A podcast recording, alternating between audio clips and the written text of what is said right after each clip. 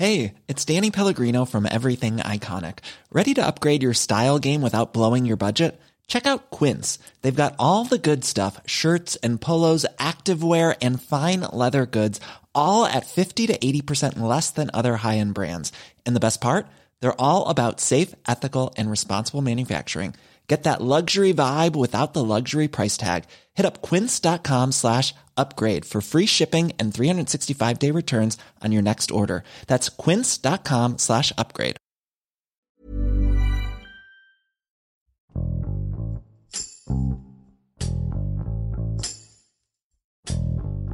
Muchos negocios en la Ciudad de México han cerrado temporalmente ante la pandemia del virus COVID-19. Sin embargo, en muchas zonas de la metrópoli, los comercios parecen seguir su curso normal.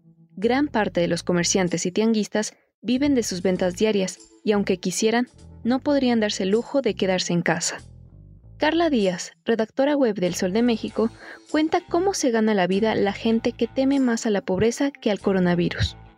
Con Hiroshi Takahashi, esto es Profundo. Si no es indispensable que salgas, quédate en casa.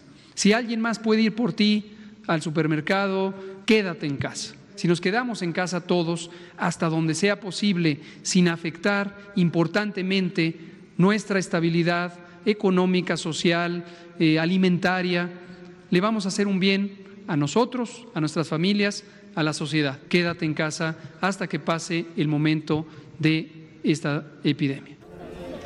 Nosotros tenemos que trabajar porque ¿de dónde vamos a vivir? Si no trabajan, eh, no van a cobrar. ¿Qué van a comer? ¿De dónde vamos a sacar para comer? Sé yo como esté, yo malo, no malo, yo vengo a trabajar. Creo que todos hemos visto a través de redes sociales, a través de medios de comunicación, imágenes que nos demuestran cómo está ahora la ciudad, ¿no? En el centro de la ciudad o en el corazón de la ciudad disminuyó muchísimo la actividad. Caminas por las calles y hay restaurantes cerrados, hay locales cerrados, incluso el transporte, bueno, pues ha disminuido muchísimo la afluencia que hay normalmente en el día a día. En cambio, en algunos de estos lugares, como Iztapalapa y Ecatepec, que es donde nos centramos, sí ha aumentado mucho más la afluencia de gente. Independientemente de los comercios, de los tianguis, de los mercados, para empezar, los trabajos locales que existen no han parado y por tanto siguen trabajando, no han cerrado. A pesar de lo que ya se dijo, ya le dijeron las autoridades sanitarias, pues bueno, hay que entender que sobre todo en estos lugares la gente vive al día, muchísima gente vive al día y para ellos es imposible parar, ¿no? A ellos súmale que también hay una gran desconfianza hacia las autoridades, sobre todo las personas que son o que tienen un nivel más bajo socioeconómicamente hablando, se sienten más vulnerables a los ataques que ha habido por muchas administraciones. Entonces comentaban muchas personas que seguramente era una táctica de, del gobierno, que estaban exagerando las cifras, e incluso me abundaban mucho esto de yo no conozco a alguien que esté infectado de COVID-19 y mis clientes tampoco conocen a alguien, entonces no sabemos.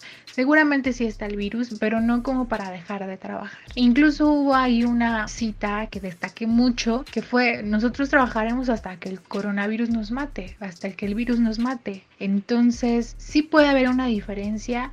Normalmente en la zona conurbada es una zona más marginal, donde hay más pobreza en la ciudad, gente que vive al día, que no puede dejar de salir y gente que tampoco cree, gente que ya tiene tanta desconfianza en la palabra del gobierno que ya no cree y que ya se les hace fácil. Hubo otra anécdota en una de esas tiendas del 3B, porque aparte eso es otra cosita. En una de esas tiendas donde mucha gente va a comprarse, pues se habla mucho de, apoyar al comercio local y a, la tiendita de la esquina y todo, pero pues también la necesidad de la gente a veces no, no puede apoyar por más que quiera y prefiere ir a una de estas cadenitas donde dan más barato, pues para que les rinda más el gasto. Entonces, habían personas en la fila, muchas de ellas estaban con dos, tres artículos y habían dos mujeres con un carrito lleno que se veía que estaban preparando su despensa para resguardarse y un señor de atrás como que se ríe y una de las mujeres que trabaja ahí pide que por favor mantengan la distancia en la fila de un metro más o menos y el señor pegadito y todos respetando, pero el señor riéndose, ¿no? ¿A qué voy con esto? Que es un ejemplo de que la gente no cree lo que está pasando y que la gente no se resguarda. Entonces, aquí hay de dos sopas. O la gente, aunque quiera resguardarse, no puede porque tiene que trabajar, porque tiene que salir, porque tiene que continuar con su vida, si no, pues no hay para comer. O la otra, hay gente que de plano no cree. O muchas veces es mixto, ¿no? O sea, no puedo dejar de trabajar, pero tampoco creo tanto que está pasando esto. ¿De dónde vamos a sacar para comer? Ese es nuestro sustento de aquí. ¿Cómo le hacemos? No podemos eh, dejar de venir. Tendríamos que venir a ver si nos dejan trabajar. Si nos dejan, pues aunque sea ahora sí, lucharle. Este texto surge a partir de que la Secretaría de Desarrollo Económico de la Ciudad de México empezó a generar un directorio de pues números telefónicos de algunos de los mercados públicos en la capital con el fin de que se apoyara la economía local, sobre todo pues a los comerciantes que con las medidas del sano distanciamiento y el resguardo en casa pues se podían quedar sin alguna fuente de ingreso. Bueno, esta fue la raíz, pero nosotros también pensamos que era importante hacer una comparativa de lo que pasa pues en el corazón de la ciudad y lo que pasa a las afueras, en el área metropolitana o en las áreas más marginadas pues de la metrópoli. Es por eso que empezamos hablar justo con comerciantes de Ecatepec, comerciantes de Iztapalapa, por ejemplo, pero también en la Cuauhtémoc y hace como esta comparativa porque la realidad es que vemos muchas imágenes que en el centro de la ciudad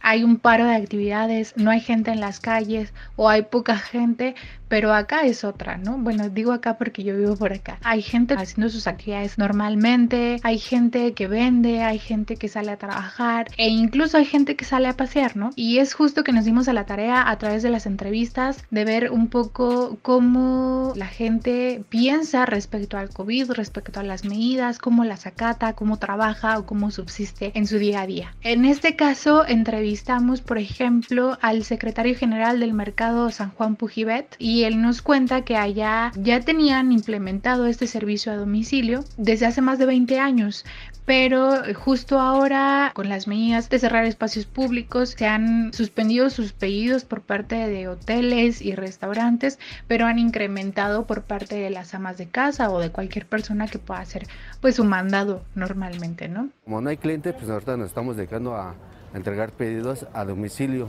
Mi otro compañero y yo nos estamos dedicando a a repartir. Esperemos que, que eso funcione, que lo que estamos haciendo. Entonces nos menciona que ellos eh, sí están realizando activamente esa tarea, que sí se ha visto una disminución en las ventas, pero gracias a esto se están apoyando, pero sobre todo él remarcó que era un apoyo a la sociedad para que no saliera de sus casas y para que se protegiera. Pero en cambio te vas acá a Ecatepec, entrevistamos a Mateo Sandoval, que él nos cuenta que la gente está normal, que él incluso vea más gente. Supongo que es a partir de que pues muchos ya no están yendo a trabajar o que los niños ya no están yendo a la escuela, pero que él ve más gente, que a él le han subido un poquito las ventas, pero que igualmente ya ha pensado en esta dinámica del servicio a domicilio. Sin embargo, tratamos de como ilustrar lo que pasa en el contexto. Sí están tomando, por ejemplo, medidas de prevención, utilizan cubrebocas, utilizan su gel antibacterial, pero realmente no creen de todo la magnitud. Y esto pasa igualmente con Diana Hernández, que entrevistamos en Iztapalapa, que también dice, no creemos totalmente, aquí la gente está realizando sus actividades normales, solamente la gente mayor es la que se cuida un poco más. Yo creo que sí, o sí existe, pero no así al 100%, por ejemplo, te afecta lo del sarampión. Yo creo que si está más cañón que te contagies del sarampión que te contagies de coronavirus. Y seguramente hay gente que se quiere resguardar, pero su condición no lo deja. Vemos similitudes en Ecatepec, en Iztapalapa, pero también vemos una gran comparación con esta zona del centro, sobre todo en el comportamiento de la gente, ¿no?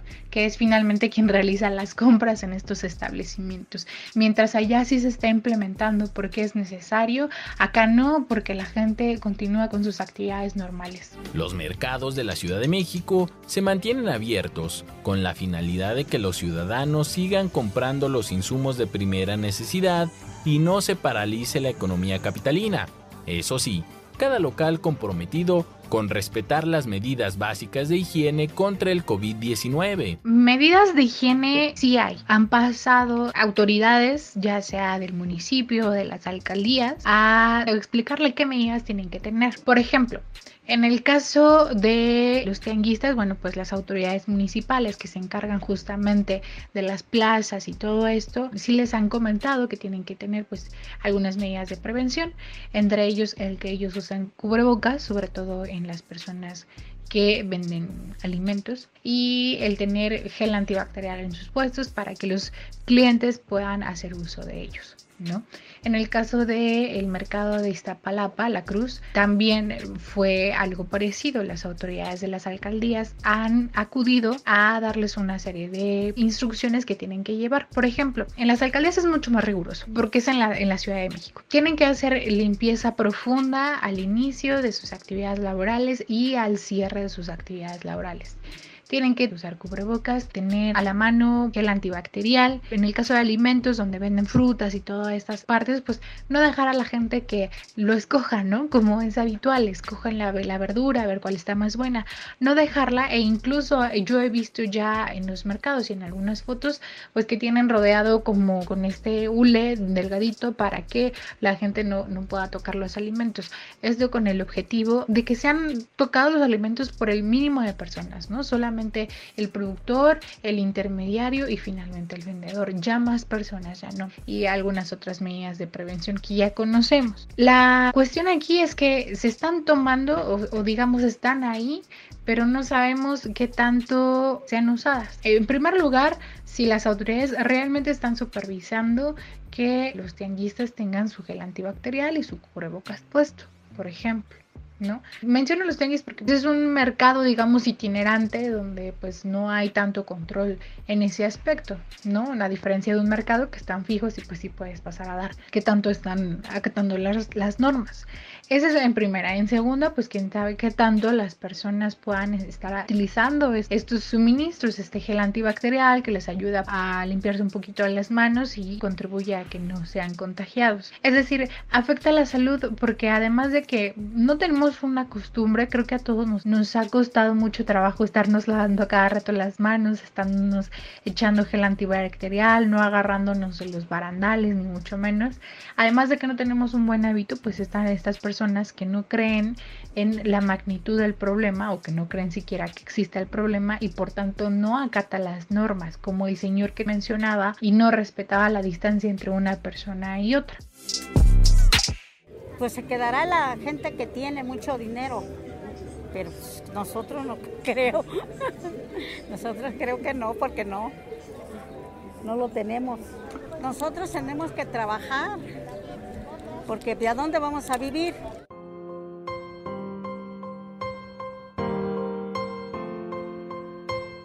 Las autoridades sanitarias hasta ahorita nos han dicho el famoso quédate en casa, que es una medida que justamente se utiliza para que el contagio sea menor, que se doble la curva epidémica y esto con el objetivo principal de que no se saturen el sector salud, los hospitales, las clínicas y puedan dar una atención apropiada a las personas. Si nosotros no tomamos esta medida, seguramente en algún momento vamos a ver un crecimiento pues incontenible de la curva epidémica y sobre todo que justo estas personas que no tienen o que viven al día, que tienen un nivel socioeconómico menor, pues seguramente van a ser las más afectadas en caso de que se lleguen a contagiar.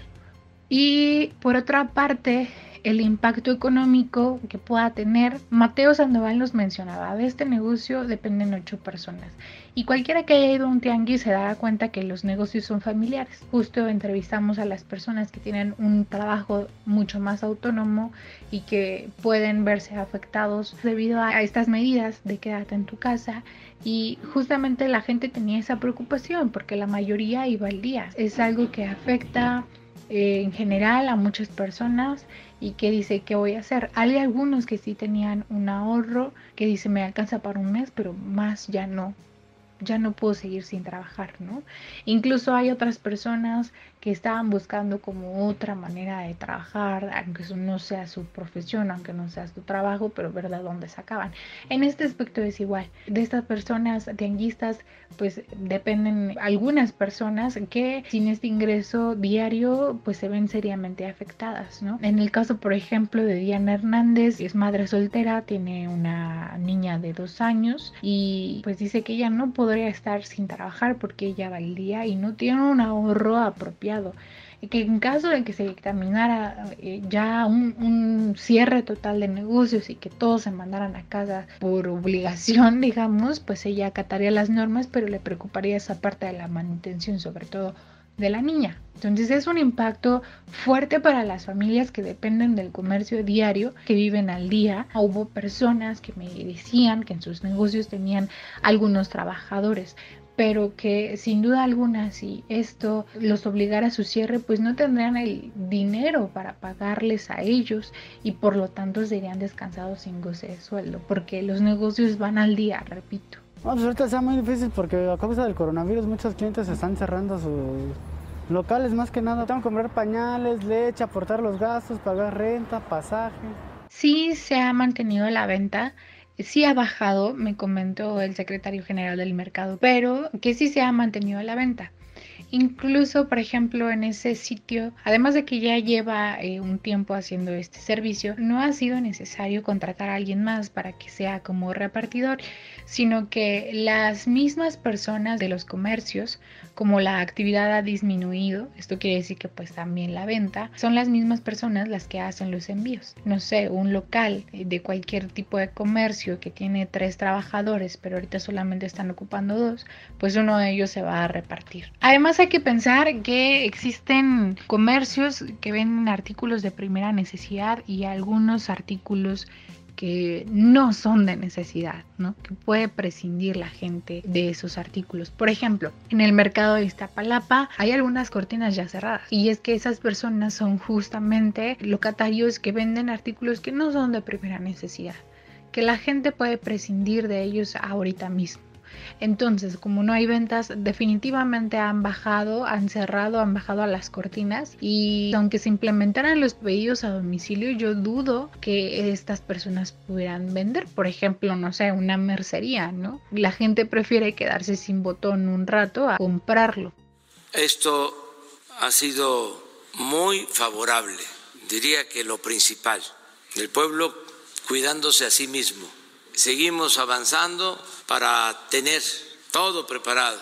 Sí hay un desbordamiento de la epidemia. Lo que va a aplicarse en nueve meses es esto, 22 millones de beneficiarios de programas sociales.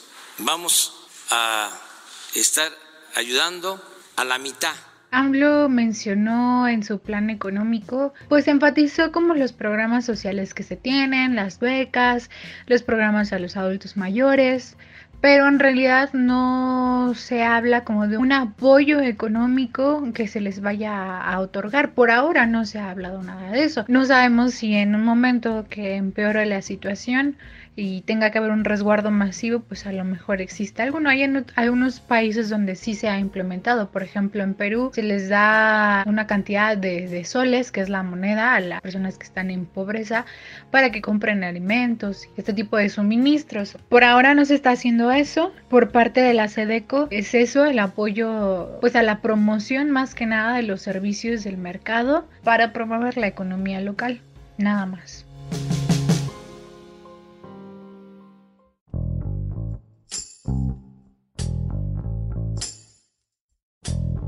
La situación económica de las personas hace que se supere el miedo al COVID. No que se pierda, que se supere, ¿no? Porque yo creo que todas las personas tienen miedo hasta cierto punto de contraer alguna enfermedad. Más en esas situaciones donde obviamente el contraer una enfermedad resulta en gastos médicos de un dinero que a lo mejor no se tiene. La cuestión aquí es decidir entre no contraer ninguna enfermedad y vivir y comer. Esta gente va al día, tiene sus ingresos al día, compra su comida diariamente, difícilmente tienen una despensa. Entonces vamos a trabajar hasta que nos mate el coronavirus, porque no hay de otra, porque mi situación no me permite dejar de trabajar, porque yo no puedo dejar de trabajar porque tengo a mis hijos, porque somos ocho en casa, porque tengo a mi madre también que ya ahorita no trabaja, que está enferma, que necesita medicamentos, simplemente porque los gastos son diarios, los gastos incrementan, los gastos no toman una cuarentena y ellos no pueden darse ese, ese lujo porque hoy en día es un lujo. Habrá otra gente, otras personas que a lo mejor sí puedan irse a cuarentena, pero los gastos desde hace mucho tiempo, los ahorros más bien desde hace mucho tiempo que tomaron, eh, se van a ir en este momento y es preocupante porque bien lo decían las autoridades, el subsecretario de salud López Gatell nos mencionaba que es una medida un poco pues complicada porque a diferencia de otros países la desigualdad en México es increíble y hay mucha pobreza y hay gente que no pueden acatar estas instrucciones por más que quieran. Hay gente que tiene que salir a vender aunque ya se hayan registrado casos en su comunidad o aunque ya las autoridades lo hayan dicho. Entonces, el entrar en cuarentena para ellos significa un paro económico. No tienen ingresos y por lo tanto no comen. Entonces, esta decisión de decir voy a trabajar hasta que el coronavirus nos mate. Esto es Profundo. Un reporte a fondo de la Organización Editorial Mexicana. Ever catch yourself eating the same flavorless dinner three days in a row? Dreaming of something better? Well, HelloFresh is your guilt-free dream come true, baby. It's me, Kiki Palmer. Let's wake up those taste buds with hot, juicy pecan-crusted chicken or garlic butter shrimp scampi. Mm. Hello Fresh. Stop dreaming of all the delicious possibilities and dig in at HelloFresh.com. Let's get this dinner party started.